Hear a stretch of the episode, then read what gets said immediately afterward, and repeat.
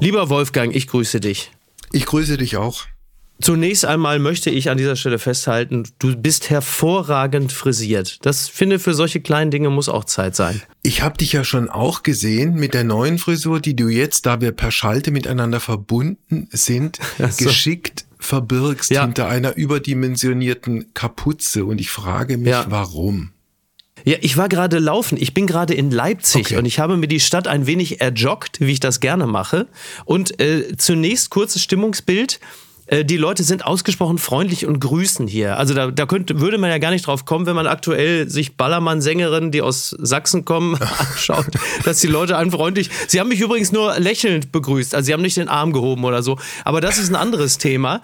Denn ähm, wobei im, im Osten sind wir ja eigentlich schon ganz gut, sind wir ja schon ganz gut äh, beheimatet, da du dich unterhalten hast mit Marion Brasch, die ich in erster Linie kenne, als äh, Moderatorin bei meinem höchst geschätzten Lieblingssender Radio 1. Sie ist aber viel mehr. Sie ist äh, unter anderem auch Schriftstellerin, seit vielen Jahren sehr erfolgreich. Also, sie ist Musikjournalistin, sie ist Schriftstellerin, sie schreibt Romane, sie hat jetzt zwei Theaterstücke für Kinder geschrieben und sie ist halt vor allen Dingen eine Frau mit einer unfassbar dramatischen Lebensgeschichte. Kurz mhm. zusammengefasst, der Vater, hoher Kulturfunktionär in der DDR, äh, drei ältere Brüder, äh, vor allem der älteste Bruder Thomas Brasch, jemand, mhm. der in wahnsinniger Opposition zu diesem Vater stand, der ging dann auch relativ früh nach der Biermann-Ausbürgerung 1976 nach West-Berlin.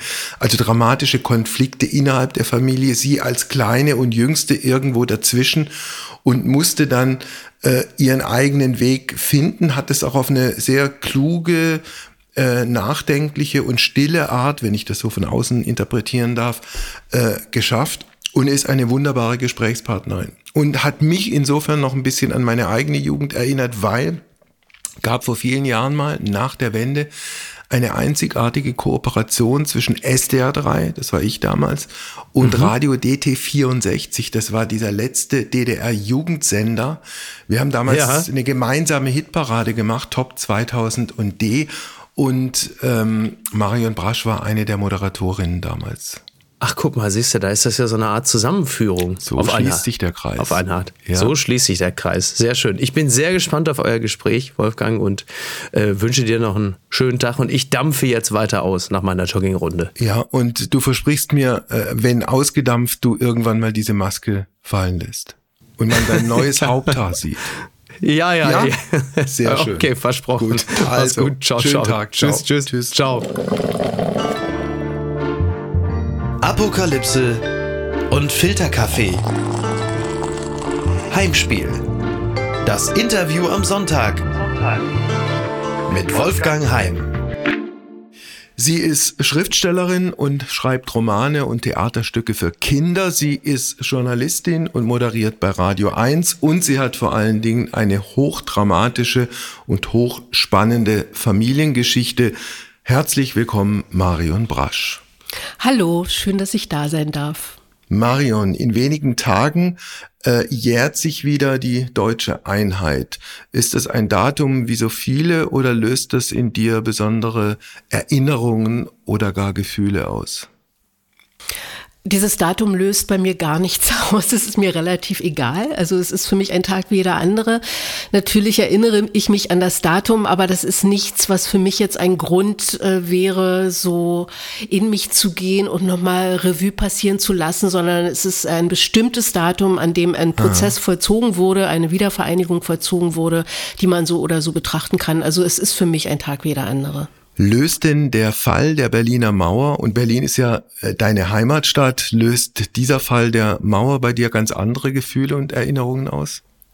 Ja, weil das natürlich ähm, dem voranging. Ne? Also dieser, dieser Fall der Mauer äh, und das, was davor passierte, das löst eigentlich, und danach passierte, äh, das löst eigentlich etwas bei mir aus, weil das wie äh, vielen Ostdeutschen äh, mir natürlich auch so geht, weil es eine extreme Zäsur in mein Leben war. Und ähm, also Westdeutschen auch, aber für uns war es existenziell, diese, diese, äh, dieser Fall der Mauer, beziehungsweise vor vor allem, was danach passierte. Und ähm, der Fall der Mauer als, als Vorgang ist jetzt für mich auch nicht unbedingt äh, etwas, das wäre, da werde ich jetzt vielleicht viel Widerspruch finden äh, was mich jetzt extrem glücklich gemacht hat. Aber darüber können wir vielleicht auch noch sprechen, weil, ähm, naja. Also du warst, wenn ich da einhaken ja. darf, keine, die damals in dieser Nacht auf der Berliner Mauer stand und entweder Rotkäppchensekt oder äh, westdeutsches Bier getrunken hat? Nein, also dazu gehörte ich überhaupt nicht und ich denke ja auch, also es hat viele Leute sehr glücklich gemacht, das weiß ich und äh, das äh, ist auch unbenommen. Ähm, ich habe aber so gedacht und damit gehöre ich zu den Leuten, die äh, noch etwas anderes vorhatten mit diesem Land, ja. was da zusammen äh, brach in dem Moment. Also man irgendwie dachte, wir können doch trotzdem noch mal was probieren mit dieser Idee ja. Sozialismus. Und hat dich dieser Crash auch deshalb ein bisschen ängstlich gemacht, möglicherweise, weil du überhaupt keine Vorstellung hattest, wie sehr und wie dramatisch sein dein Leben sich verändern wird? Ängstlich eigentlich nicht. Ähm, man hatte viele Fragezeichen. Also wir hatten alle viele Fragezeichen, aber wir standen jetzt auch nicht alle wie das Kaninchen vor der Schlange und denken, oh Gott, oh Gott, oh Gott, was passiert jetzt? Äh, was dann natürlich passierte, hat viele Menschen äh, unruhig und auch ängstlich werden lassen. Ich hatte Glück, dass ich irgendwie relativ schnell wieder Fuß gefasst habe und Radio machen konnte, aber das ging ja nicht vielen so, dass sie sofort wieder Fuß fassen konnten. Im Gegenteil über deine Radiokarriere, erst bei Radio DT64, dann später bei Radio 1, werden wir im Lauf unseres Gespräches sicher noch eingehend äh, zu sprechen kommen. Mario und ich habe dich vorhin angekündigt in Zusammenhang mit einer hochdramatischen und hochspannenden Familiengeschichte. Äh, wenn ich mit deinem Vater Horst Brasch anfangen darf, ein Kommunist mit jüdischen Wurzeln, der vor den Nazis geflohen war, der in Großbritannien im Exil war und der dann das kommunistische Manifest gelesen hat. Ist die Reihenfolge richtig? Ja, äh, wobei da noch was fehlt. Aus dem äh, kleinen jüdischen Jungen wurde ein kleiner katholischer Junge, weil seine Mutter in dritter Ehe einen Katholiken geheiratet hat. Also er ist als Sechsjähriger zum Katholizismus konvertiert vom Judentum und ist eben als äh, trotzdem als Jude musste er aus Deutschland weg und wurde dann im Exil zum Kommunisten. Also, aber das ist irgendwie eine ganz wichtige äh, Information eben ja. noch, weil es ihn sehr geprägt hat, dieses, dieser Katholizismus. Und hat er auch noch zwischenzeitlich die Idee, äh, katholischer Priester ja, zu werden? Er wollte, also er war im Ettal, also äh, seine Mutter zog dann mit ihm nach Bayern und äh, in Ettal gibt es ja dieses große Kloster und dort ist er auch äh, ins Internat gegangen und hat, äh, war Messdiener, also so eine klassische äh, Karriere eines kleinen äh, katholischen Jungen, also Messdiener und mit der Intention, ich werde mal Priester, ja. Hat er Ihnen dann viel später erzählt, warum er dann einen völlig anderen Weg eingeschlagen ja, hat? das hat er immer mit sehr großer Emphase auch erzählt, dass eben äh, genau das, was du gerade gesagt hast, dass äh, er mit dem mit dieser christlichen Idee und äh, Himmelreich auf Erden äh, ins Exil kam und äh, dann die Kommunisten gesagt haben, ja, aber das geht ja auch ohne Gott. Und hier lies mal das kommunistische ja. Manifest. Und dann wurde aus dem Katholiken ein Kommunist. Ja. Ist er denn dem Christentum äh, und möglicherweise auch der katholischen Kirche trotzdem auf irgendeine besondere Art verbunden geblieben? Nein, also, äh, also in, in übertragener Weise schon, weil er so gewisse Werte, die äh, er gelernt hat, äh, so christliches Ethos, ja, so ähm, das ja heute stark hinterfragt werden muss, wie wir alle wissen, ähm, das hat er mitgenommen. Also eher so mit, äh, mit so einem Impetus, man darf nicht äh, Wasser predigen und Wein trinken. Äh, man muss demütig sein, man muss dankbar sein. Man, also, also diese Geschichten, das hat er sehr stark verinnerlicht und hat das in seine neue Religion, wenn ich das mal so in Anführungszeichen sagen darf, äh, Kommunismus mitgenommen. Mhm. Dann hat er in Großbritannien eine Frau getroffen, eine äh, Frau aus Wien, auch jüdische Wurzeln, auch Kommunistin dann wie er. Damit hatte sich auch das Thema äh, katholischer Priester vermutlich erledigt. Ja, genau. Also sie sind ja nicht als Kommunisten äh, nach England gekommen, sondern als Juden. Sie wurden da, also es waren dann eben so junge Leute, die darüber nachgedacht haben, was machen wir eigentlich, wenn der Krieg vorbei ist? Und dann diese Idee hatten, äh, lass uns dieses andere, dieses bessere Deutschland aufbauen und so so. Und äh, das war ja die Idee. Und äh, dass das natürlich kommunistisch, einen kommunistischen Hintergrund hatte, äh, war klar. Und dass, sie wurden zu Kommunisten. Also sie sind nicht als Kommunisten emigriert, sondern sie wurden im Exil zu Kommunisten. Dann äh, die Reise in die DDR, in die neu geschaffene Deutsche Demokratische Republik. Äh, ich vermute für, für beide, also für deinen Vater wie für deine Mutter, war klar, dass man sich jetzt für das bessere Deutschland engagiert. War das so? Ja, also davon waren sie fest überzeugt, dass sie äh, im Osten Deutschlands ähm, wirklich von vorne anfangen, mit einer Idee, mit einer Utopie, mit einer Vision von einem Deutschland ohne Geld irgendwann, ja, mit diesem äh, Ideal. Ähm, die Menschen sind alle gleich und, und äh, sie leben miteinander. Also, also dieses, das muss ich ja nicht erklären. Also mit dieser Idee, die, äh, alles gehört allen, ja, also gesellschaftliches Eigentum und so weiter. Und der Kapitalismus ist der Schnee von gestern. Das war die Idee und daran haben sie natürlich gearbeitet, ja. Aha. Wobei Idee, Ideale und Wirklichkeit dann immer mehr auseinandergingen, auch in der, in der DDR. Damit kommen wir zu deinen drei Brüdern. Äh, drei Brüder, keiner von ihnen ist mehr am Leben, möglicherweise auch deshalb nicht, weil sie alle ein Stück weit an diesem Leben zerbrochen sind?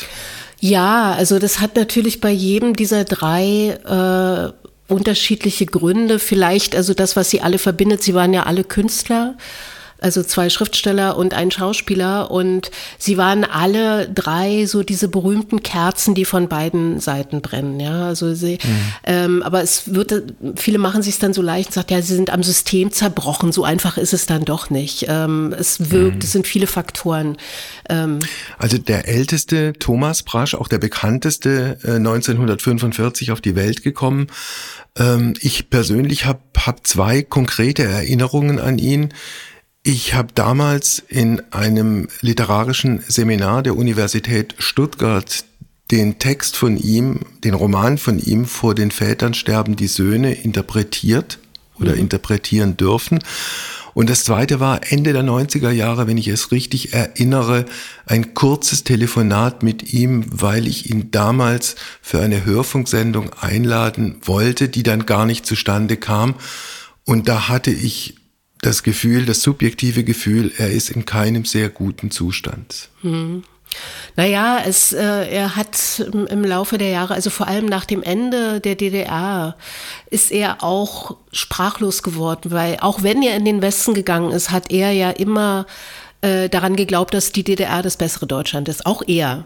Und das ist so ein äh, historisches Missverständnis oder ein tragisches Missverständnis auch zwischen Vater und Sohn.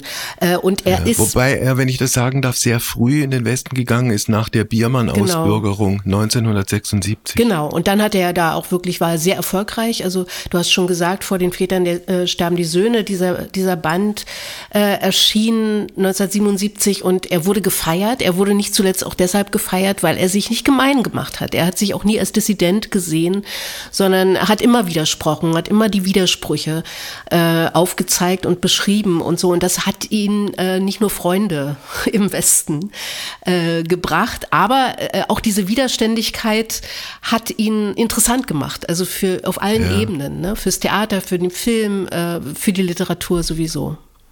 Warum hat ihn dann der Zusammenbruch der DDR so verstört und letztlich auch so sprachlos gemacht? Weil er, das ist eben das, was ich gerade angedeutet habe, ja zutiefst äh, immer noch daran geglaubt hat, dass die DDR, also beziehungsweise das, was wofür die Elterngeneration stand, eben diese, diese Utopie, diese Vision eines, eines Landes, äh, in dem Fantasie groß werden kann und, und das ohne Leistungsdruck funktioniert und so, daran hat er geglaubt. Und das war mit dem mhm. Ende der DDR, so verkommen es auch war, ja, also das nicht das Land, sondern es, es war eben zugrunde gerichtet worden und es hat nicht funktioniert, hat er trotzdem an diese Idee geglaubt. Und deswegen hat es ihn traurig gemacht und nicht nur traurig, sondern auch sprachlos, äh, dass es nicht funktioniert hat.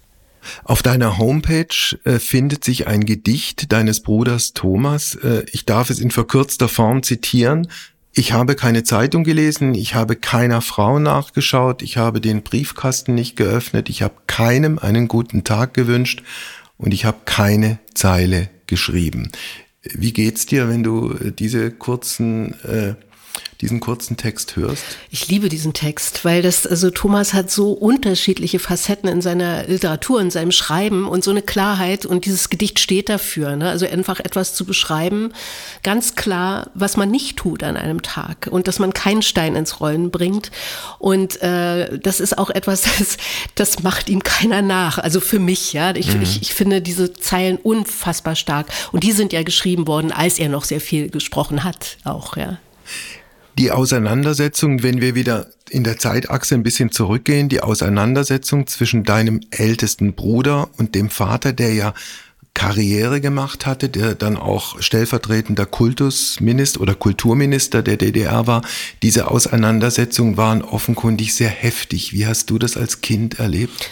Naja, ich habe es eben erlebt äh, mit knallenden Türen und äh, Männern, die sich angeschrien haben und äh, also ich habe das wie so ein, ein, Kind kann das ja nicht reflektieren, sondern kann nur ähm, traurig und unglücklich und auch ängstlich äh, dastehen und sagen, scheiße, äh, in dieser Familie kracht es hier immer nur und ich stehe dazwischen. Also man hat einfach, oder ich hatte dann einfach Angst, dass es äh, dass diese Familie auseinanderfällt, was sie ja dann auch tat, aber ähm, mhm. das ist ein Kind, ja, das nicht spiegeln Hast du Hast du damals versucht zu vermitteln oder warst du dafür einfach zu klein? Dafür war ich viel zu klein. Es ah. gab dann später irgendwie so, wenn als die beiden sich mal wieder begegnet sind, äh, war ich dabei und äh, aber selbst da konnte ich nicht vermitteln. Also das war das war ne, keine Rolle, die mir zufiel und die wollte ich eigentlich auch nicht spielen. Dann gibt es deinen äh, Bruder Klaus, äh, Jahrgang 1950, hochtalentierter Schauspieler. Ich glaube, zwischen euch gab es auch eine sehr sehr enge äh, Beziehung. Und dann dieses, ähm, ja, dieser Suizid von ihm, eine Mischung, so, so war es jedenfalls zu lesen, aus Alkohol und Tabletten. Wie erinnerst du das? Mhm. Naja, ich wehre mich immer äh, gegen die Erzählung, dass es Suizid war. Ich glaube nach wie vor daran, dass es ein Unfall war. Also die, die Vorgeschichte, die es dazu gab, hatte auch eher was damit zu tun, dass es gab irgendwie, äh, das ist eine lange Geschichte, aber das war natürlich äh, unfassbar hart für uns alle, weil es war unser aller Lieblingsbruder Klaus und er war 29 Jahre alt und er stand kurz davor, wirklich ein großer Schauspieler zu werden. Er hat seine erste große Rolle gespielt in einem äh, DEFA-Film und er hat die Premiere nicht mehr erlebt. Und das war mhm. für uns alle, also nicht, dass er diese Premiere nicht erlebt hat, also sein früher Tod war für uns alle extrem hart. Dann der Tod deines jüngsten Bruders Peter, Jahrgang 1955, so wie du gerade bei Klaus eigentlich in Zweifel gezogen hast, ob es tatsächlich ein Suizid war, würdest du bei deinem äh, Bruder Peter auch sagen, das ist nie eindeutig und äh, sicher geklärt worden? Naja, bei ihm war es einfach, er hat sich totgesoffen. Also er war sieben Jahre trocken, hat kein Alkohol getrunken, er hat vorher sehr viel getrunken. Ähm, hat aufgehört und hat dann wieder angefangen und hat sich einfach, also es war ein Selbstmord auf Raten, wenn man so will, äh, kein absichtlicher Suizid, sondern er hat sich einfach totgesoffen. Hm. Ich habe mal eine Sendung gemacht mit Michaela May. Das ist eine Schauspielerin, die viele Fernsehrollen gespielt hat, durchaus erfolgreich ist, so ein immer sehr positiv besetztes Image hatte äh, was ihre Karriere, was ihr Leben angeht. Dann hat sie ihre Autobiografie geschrieben und erstmals in dieser Autobiografie ähm, öffentlich gemacht, dass ihre drei Brüder Suizid begangen haben. Ich habe sie damals gefragt, wie sie, wie sie mit dieser biografischen Katastrophe für ihr eigenes Leben umgegangen ist. Dann hat sie gesagt, ich habe es auf der einen Seite ein Stück weit tabuisiert, die ganze Familie hat es tabuisiert, ähm, ich habe es ein Stück weit auch abgespalten, um ein einigermaßen normales Leben für mich selbst leben zu können. Würdest du das, diese Kombination für dich auch so äh, beschreiben oder beschreiben können? Ja, also ich, also da ich das ja, wie gesagt, nicht von Selbstmord sprechen kann, das ist ja, glaube ich, nochmal was ganz, ganz anderes. Äh, aber diese Tode dieser Brüder, die mir sehr viel bedeutet haben, waren für mich auch schwer zu verkraften und äh, hatten aber nie etwas Tabuisiertes. Also das ist wie gesagt ein anderes mhm. Thema. Für mich war immer immer klar, ich muss klarkommen. Also das war mein Motto in meinem Leben. Du musst jetzt klarkommen. Die sind nicht mehr da, deine Mutter ist nicht mehr da. So, also es geht die ganze Familie weg und ich bleibe übrig und denke, okay, klarkommen ist jetzt angesagt. Ja. ja. Also deine Mutter, um das Thema dann auch abzuschließen, ist relativ früh gestorben, Mitte der 70er Jahre. Dein Bruder Thomas, also der große Schriftsteller, der bekannteste, ist 2001 gestorben. Hast du auf deine Brüder eigentlich irgendeinmal auch Wut entwickelt, weil sie dich im Stich gelassen haben? Diese Momente gab es, na klar, aber letztlich äh, waren sie ja nie, also wir haben ja relativ äh, große ähm, Altersunterschiede. Es ist eher so ein äh, allgemeines Gefühl, von meiner Familie verlassen worden zu sein. Und von Wut würde ich nicht reden, sondern das ist wirklich eine, eine Traurigkeit und so. Also diese Wut hat sich auch nicht entfalten können, weil ich, wie gesagt, auch dann gelernt habe, klarzukommen. Und sie fehlen mir. Das ist da, mhm. aber ohne, ohne Pathos und ohne Drama, sie fehlen mir einfach und ähm, sie hängen hier, also diese drei Männer hängen hier über mir, über dem Schreibtisch. Sie schauen mich an. Sie sind in der Welt irgendwie auch, weil ich irgendwie auch ähm, ihre Sachen weiter versuche in die Welt zu bringen und so. Und ähm, das, das ist schön, dass sie einfach da sind. Das ist ganz unsentimental, mhm. aber sie sind eben da. Ist denn dein Vater, der im Jahr 1989 verstorben ist, auch noch in dieser Welt und in deiner Welt? Absolut. Also eher auf eine andere Weise, weil ich mich immer frage, was würde er eigentlich denken und sagen äh, zu seiner kleinen Tochter, die äh, jetzt irgendwie auch das macht, was er eigentlich immer nicht so richtig toll fand, irgendwie so ein Künstlerleben zu führen. Wenngleich mhm. auch ganz anders als seine Söhne. Aber ähm, wie, wie er in die Welt gucken würde und auf mich, äh, das frage ich mich manchmal, ja. Mhm.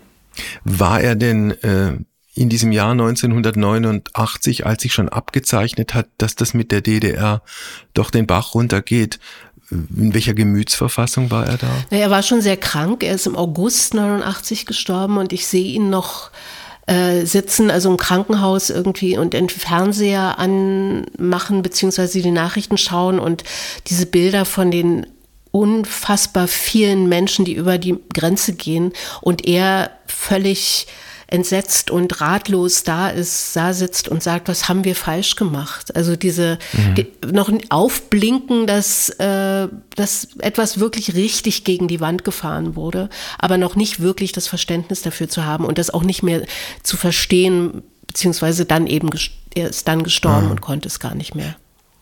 Welche Erinnerungen hast du an diesen Sommer des Jahres 1989? Also du warst eine junge Journalistin, du warst beim Radio, du warst für DT64 unterwegs, hast auch, auch moderiert? Ja, also ich hab, war Musikredakteurin und ähm, war also auf dieser Insel Musik, ja hatte also mit der täglichen Berichterstattung zum Glück nichts zu tun, aber natürlich saßen wir da in unserer Redaktion und haben gesagt, wie gehen wir äh, mit dieser Situation um, ja, also, und äh, haben zunehmend auch äh, verstanden, dass wir das nicht so weitermachen können. Ja, also dass wir, es gab dann eben auch so Leute, Nachrichtensprecher, die sagen, ich kann diese Meldung über, über das, was am Tiananmenplatz, auf dem Tiananmenplatz in Peking passiert, ich kann die nicht so lesen. Ich verweigere mich. Mhm. Es gab zunehmend dann auch Leute, die gesagt haben, ich werde das nicht sagen, sondern die dann auch zwischen den Zeilen andere Dinge gesagt haben. Also es gab auch Widerstand. Ich gehörte jetzt nicht zu den Widerständigen mit meiner Musiksendung und so,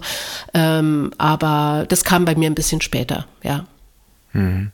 Später heißt, äh, als es diesen Crash dann gegeben hat, als dann auch äh, Reporter, ich versuche mich gerade zu erinnern, Reporter äh, des DDR-Fernsehens nach Wandlitz gefahren sind und geguckt haben, wie die Häuser von Honecker und Mielke von innen ausgesehen haben? Nee, also schon ein bisschen früher. Das ging bei mir, glaube ich, los im September. Da gab es ja die Gründung des neuen Forums und dann äh, haben sich die Künstler, äh, also Rockmusiker äh, zusammengeschlossen, haben so eine Resolution zur Unterstützung des neuen Forums geschrieben. Die habe ich dann unterschrieben. Also da habe ich dann schon angefangen, auch zu agieren. Aber unser Programm, beziehungsweise das, was wir da, äh, wofür wir standen, haben wir dann im Herbst 89 dann verändert. Und wir haben unsere mhm. Leitung entmachtet und so weiter und so fort. Also die wirkliche Bewegung kam im Herbst 89 dann. Und dann ging alles sehr schnell und dann gab es äh, im Jahr 1990 ein einzigartiges Radioprojekt, äh, eine Kooperation zwischen DT64, also deinem Radio, und SDR3, das war damals mein Radio, eine gemeinsame deutsch-deutsche Hitparade, Top 2000 und D. Äh, welche Erinnerungen hast du daran? Ja, das war eine total abgefahrene Sache für uns alle. Also wir waren ja, also ich war in Berlin, wir waren ja, glaube ich, ich weiß gar nicht wie viel, drei, vier, vier Paare, ne? Also immer vier Moderationspaare, vier Moderationspaare ja. zwei Paare in Stuttgart bei euch und äh, zwei in Berlin bei uns. Und ich war mit Thomas Schmidt, der leider nicht mehr lebt, äh, im, im Studio in Berlin. Und das hat unfassbar viel Spaß gemacht. Also wir waren da in diesem Tunnel dieser Hitparade und es war ja. aber andererseits eben auch so, äh, man hat zum ersten Mal sich so kennengelernt, ja, also die Kollegen, wir kannten uns ja nicht, aber der Westen und der Osten ja. kamen äh, zusammen und hat zusammen Radio gemacht. Das war eine unfassbar schöne Erfahrung. Also Thomas Schmidt, ein wirklich wunderbarer Kollege, der leider viel zu früh verstorben ist. Hast du über ihn und in den Gesprächen mit ihm, Friedemann Leinert war damals, glaube ich, auch noch bei euch in, in, in Berlin und hat zusammen mit Lutz Bertram moderiert. Mhm. Äh, hast du da den, den Westen oder Westdeutschland ein bisschen besser kennengelernt? Naja, ich habe ihn kennengelernt und wir haben uns äh, unterhalten und äh, für ihn war das ja alles genauso neu, was er im Osten erlebt hat, äh, wie für mich der Westen, in den ich dann später kam. Aber ich war zu Hause. Er kam in die mhm, Fremde. Ja, ja. Ja, Aber wir haben uns natürlich unterhalten und ähm, genau darüber auch verständigt, was das jetzt hier eigentlich ist, was wir hier machen und wie unfassbar das ist. Ja. Mhm. Von Willy Brandt stammt ja dieser berühmte Satz, es wird zusammenwachsen, was zusammengehört. Jetzt mehr als 30 Jahre nach diesem Spruch. Hatte Willy Brandt recht? Naja, es war ein schöner Wunsch. Äh, er hatte leider nicht recht. Also es ist nicht zusammengewachsen. Es ist formal zusammengewachsen, aber mental nicht. Und das sehen wir ja äh, jetzt gerade besonders deutlich. Und das ist tragisch. Es ist so viel schiefgegangen und so viel falsch gemacht worden mit dieser Vereinigung, mit dieser Wiedervereinigung. Und äh, mit diesem. Wer hat Schuld? Naja, wer hat Schuld? Also ich kann, äh, ich bin nicht in der Position, mir anzumaßen, wer da im Einzelnen Schuld hat. Es, es waren Prozesse, die, also diese, diese Einvernehmung oder Einvernahme dieses, dieses Staates DDR oder dieses Landes, das natürlich ökonomisch am Ende war, äh, und dieser Ausverkauf, der da betrieben wurde und alles, was irgendwas mal galt, äh, in, in Grund und Boden und für nichtig mhm. zu erklären, das war ein großer Fehler und der lässt sich auch nicht mehr, äh, ja, nicht mehr gut machen. Also ich habe mich immer gefragt, was wäre, wenn, also wenn die Geschichte andersrum gelaufen wäre, wenn die DDR sich als das stärkere System äh, herausgestellt hätte und die Bundesrepublik Deutschland, also Westdeutschland, dann in dieser DDR aufgegangen wäre. Was hätte das mit mir gemacht, der ich ein Kind dieses Westdeutschlands war. Und bei aller Kritik, die ich ja auch äh, in verschiedenen Punkten an meinem alten Land hatte, ich glaube, es hätte mich zutiefst verunsichert. Hm. Naja, klar. War es bei dir so? Ja, natürlich. Also diese Verunsicherung, genau, Verunsicherung ist das richtige Wort. Also die war immanent, also die war unfassbar groß. Ne? Also wenn du von heute auf morgen nicht nur deinen Job verlierst, sondern wirklich deiner, deiner Biografie beraubt wirst, mehr oder weniger. Ne? Dass das alles nichts mhm. mehr gilt. Äh, das, ist, äh, das ist eine existenzielle, ein existenzieller Einschnitt, den kann man überhaupt nicht. Also ich, ich finde das gut, dass du sagst, okay, wie wäre es eigentlich andersrum? Aber das lässt sich gar nicht beschreiben eigentlich. Ja. Ne? Wobei in deinem speziellen Fall, von außen betrachtet zumindest, ist ja alles gut gegangen. Ja. Du hast deinen Job als beim Radio wieder bekommen, du hast weiter moderiert, hast als Musikjournalistin äh, gearbeitet, du bist dann plötzlich als Schriftstellerin auch erfolgreich geworden, du hast über deine Familie und deine Familiengeschichte geschrieben, du hast jetzt, glaube ich, zwei Theaterstücke für Kinder äh, geschrieben. Würdest du sagen, dass du eine Einheitsgewinnerin bist? Ich würde mich nicht als Gewinnerin bezeichnen, aber wenn man, wenn man das so kann, Verlierer und Gewinner, dann wäre ich sicher eine Gewinnerin. Ich finde, Gewinner hat, hat sowas wie Wettbewerb, ja. Also ich bin, äh, ich bin gut durchgekommen. Ich bin, äh, hatte ja. Glück äh, und hatte die Chance, Dinge zu tun, äh, die mir Spaß machen und so. Das war, war, war viel Glück auch dabei.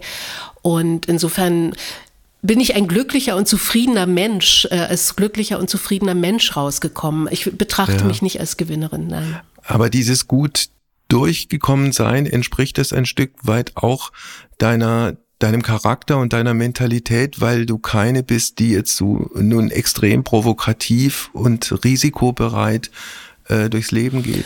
Das hat sicher auch was damit zu tun. Also, wobei ich äh, auch gelernt habe, also gerade in den Endjahren oder in den letzten Jahren der DDR oder dieses Umbruchs, der dann vonstatten ging, äh, den aufrechten Gang zu üben. Also ich war vorher, habe ich gut funktioniert, habe die Klappe gehalten und war lieb und dann äh, mit zunehmendem Alter wurde ich weniger lieb. Und äh, hm. ich halte auch jetzt nicht die Klappe. So, das, das habe ich gelernt und insofern ist mein Naturell, also mich äh, sicher auch anpassen zu können und Kompromisse einzugehen, aber mich dabei nicht zu verbiegen oder zu verleugnen, weil das könnte ich nicht. Das habe ich in der DDR gelernt, das nicht mehr zu tun.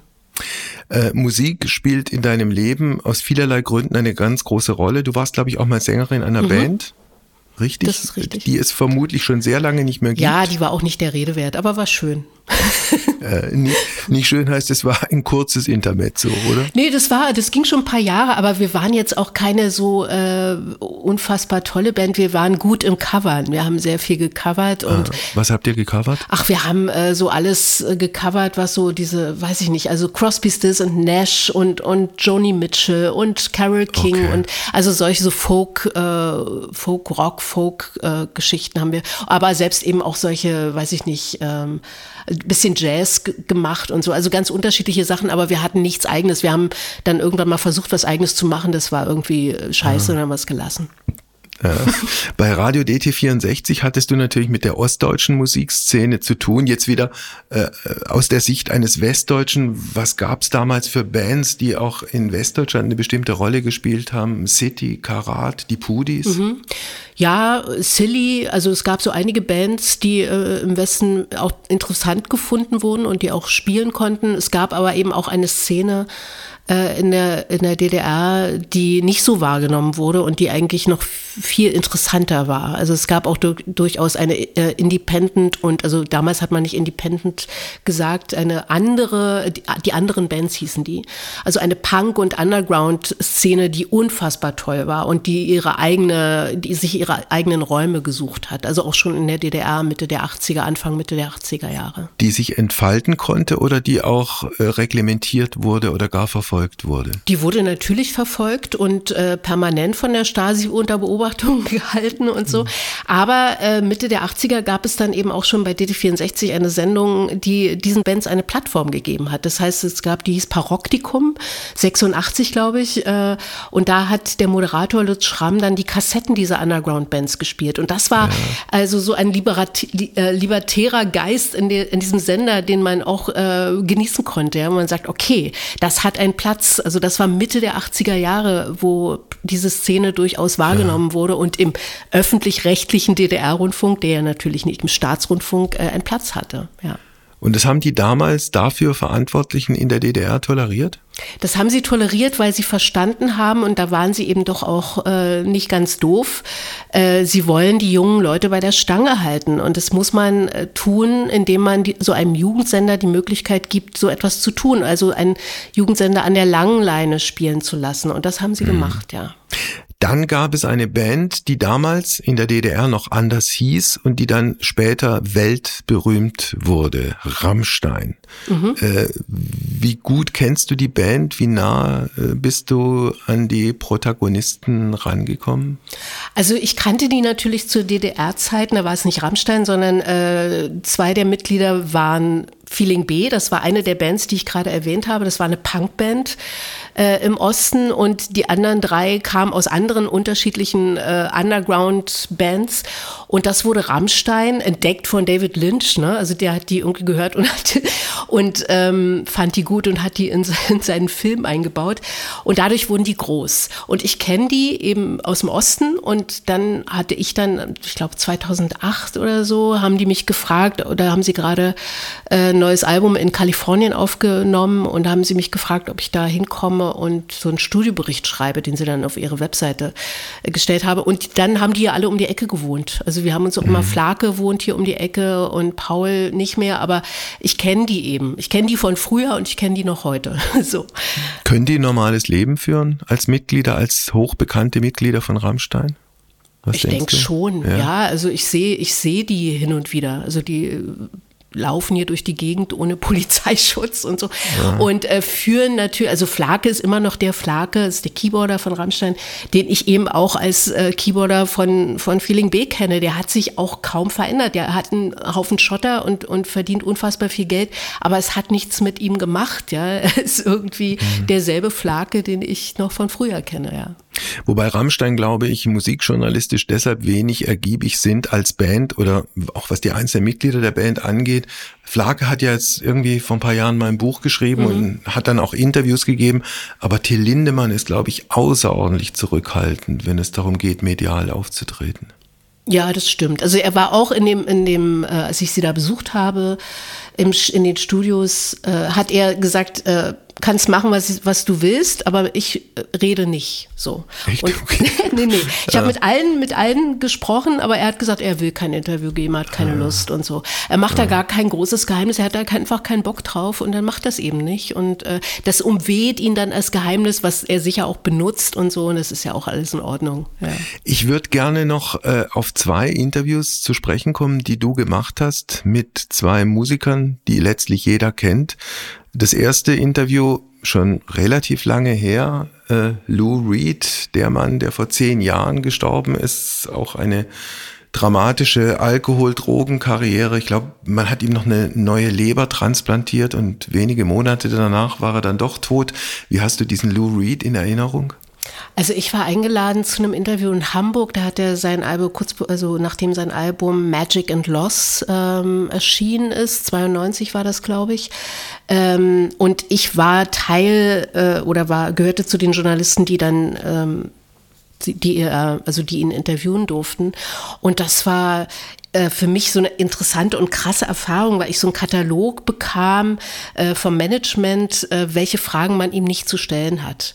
Und was ich besonders interessant fand, dass da stand, keine Fragen zu inhaltlichen Aspekten des Albums. So ich dachte, was? Also ich meine, er macht eine Platte, es geht um Verlust, ja. es geht um Tod und so und dann darf man darüber nicht reden. Ja, man kann mit ihm über Motorräder reden und über Studiotechnik, aber bitte nicht über, über die Texte seines Albums. Da habe ich gesagt, okay, das mache ich nicht. Ähm, und dann habe ich eine Frage gestellt und dann hat er so seine Sonnenbrille runter, er hat die ganze Zeit so eine Sonnenbrille, hat mich so angeguckt und hat gesagt, okay. Und dann hat er geantwortet und dann hatte ich gewonnen. Also er hat, ich glaube, das ging gar nicht von ihm aus. Er muss wahrscheinlich in einer Laune mal gesagt haben, ach, ich habe keine Lust jetzt nochmal über meine Texte zu reden oder so. Ja. Und das war dann. Und manchmal, das ist so meine Erfahrung, agiert so ein Management auch in einer Art vorauseilendem Gehorsam. So ist es. Das habe ich dann auch gedacht, ja. Also das war eine unfassbare Erfahrung und ich war extrem aufgeregt. War die einzige äh, Journalistin aus dem Osten, also und dann die einzige Frau und dachte, okay, ich habe jetzt hier ganz schlechte Karten, aber es lief. Es ging gut. Ja. Unterm Strich. Unterm Strich. Wie war es mit Herbert Grönemeyer viele Jahre später? Viele Jahre später war jetzt vor kurzem. Äh, da ich, war ich äh, ganz überrascht, als ich so eine Anfrage bekam. Äh, es ging um 20 Jahre Mensch. Das Album ist jetzt 20 Jahre alt. Es ist ein Buch, ein wundervolles Buch erschienen von äh, Reizu Weitholz, die mit ihm zusammen äh, auch an den Texten arbeitet und die im Prinzip diese Geschichte des Entstehens dieses Album erzählt in dem Buch mit tollen Illustrationen. Und da gab es eine Premiere im Kino International hier in Berlin und ich durfte das moderieren. Und das war so ein schöner und lustiger und offener und kluger äh, Mann, dem ich da das mhm. erste Mal in meinem Leben begegnet bin. Und es war so ein schöner Abend. Ähm, also das war jetzt, kommt gleich nach Lou Reed, beziehungsweise eigentlich auf einer Stelle. Eigentlich viel Tja, schöner als mit Lou Reed. So ja. schön dieser Abend war, so schwierig sind die Zeiten, in denen wir aktuell leben. Da gibt es diesen Krieg in der Ukraine. Äh, hat bei dir möglicherweise noch was ganz anderes ausgelöst? Ich stelle es mal als Frage dass so dein altes DDR-geprägtes Bild dieser Sowjetunion als dem großen Bruder der DDR inzwischen komplett äh, in Trümmern liegt? Ja, na klar. Also das war, ich bin ja wirklich mit dieser, mit dieser äh, Überzeugung groß geworden. Die Sowjetunion ist ein großer Bruder, also nicht mein großer Bruder, unser großer Bruder. Äh, wir sind auf der richtigen Seite der Geschichte und so weiter und so fort. Und ähm, dass das so, dass irgendwann so erschüttert sein würde und sich die Zeichen also nicht nur ändern, sondern so komplett ins Gegenteil verkehren, das hätte ich nie ge gedacht und äh, das, das ist schrecklich. Also mhm. ja. Es gab so, als der Krieg ausbrach, es gibt so ein äh, berühmtes sowjetisches Lied, äh, das heißt, meinst du, die Russen wollen Krieg? Und ich hatte immer diesen, diesen Song im Hinterkopf, dachte, den kannst du, das kannst, kannst du gar nicht mehr. Ja, sie wollen Krieg, mhm. offensichtlich, Klar. ja. Hm. Wobei natürlich auch die Sowjetunion, als es sie noch gegeben hat, äh, kein Land der Demokratie und kein Land der Menschenrechte war. Man muss sich nur die Verbrechen von Stalin angucken, die ja dann auch alle historisch aufgearbeitet worden sind. Bist du noch in einer anderen Art und Weise heimatlos geworden, weil die Linke, also diese Partei, der du eine gewisse Sympathie entgegenbringst oder entgegengebracht hast, gerade sich selbst zerlegt? Naja, äh, heimatlos ist vielleicht zu groß, weil ich habe äh, nach dem Ende der DDR mich nicht mehr in äh, irgendeine Heimat begeben politisch, aber ich stand der Linken und den Ideen natürlich immer am nächsten. Und insofern schmerzt es mich und ich finde es traurig und auch tragisch, dass die sich so äh, komplett äh, in, in so eine unbedeutend, also dass, dass sie keine Rolle mehr spielen. Und das finde ich wirklich tragisch, weil ich denke, es ist nötig, dass es eine starke Linke gibt, auch, äh, die mhm. ähm, auch was bewegen will, ja. Mhm. Drei Fragen, Marion, habe ich noch zum Schluss. Erste Frage, hast du Angst vor einem kalten Winter? Ähm, das wäre ich. Das, nee, also ich habe keine Angst. Ich dachte, ich, ich habe ein paar Pullover. Ich habe aber keine Lust zu frieren. Ich habe keine Angst, nein. Ah. Naja, ich habe Angst, wie weit dieser Krieg und äh, das alles noch eskalieren könnte. Das macht mir ja. viel mehr Sorge, als ob ich jetzt hier in meiner Wohnung nur friere. Das wäre meine zweite Frage gewesen. Hast du Angst vor Wladimir Putin und seinen Atombomben? Auch da, wie gesagt, ich habe immer so, so ein Problem mit dem Wort Angst. Äh, ich fürchte, ich, also ja, also ich habe hab schon Angst, aber nicht so in dieser, in dieser passiven Kaninchenrolle. Mhm. Äh, ich habe, ähm, ich hoffe es nicht, dass es nicht so weit kommt, ja. Meine allerletzte Frage, hast du Angst vor der Zukunft? Ich sorge mich um die Zukunft. Ja, ich sorge mich um die Zukunft. Also auch äh, um die Zukunft meiner Tochter und äh, deren Kinder irgendwann, ja. Danke für das Gespräch. Danke, Wolfgang. Ciao. Ciao.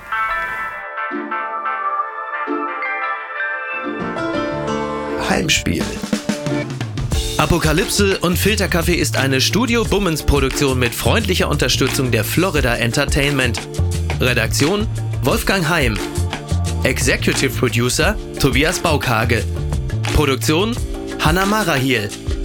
Ton und Schnitt Christian Pfeiffer.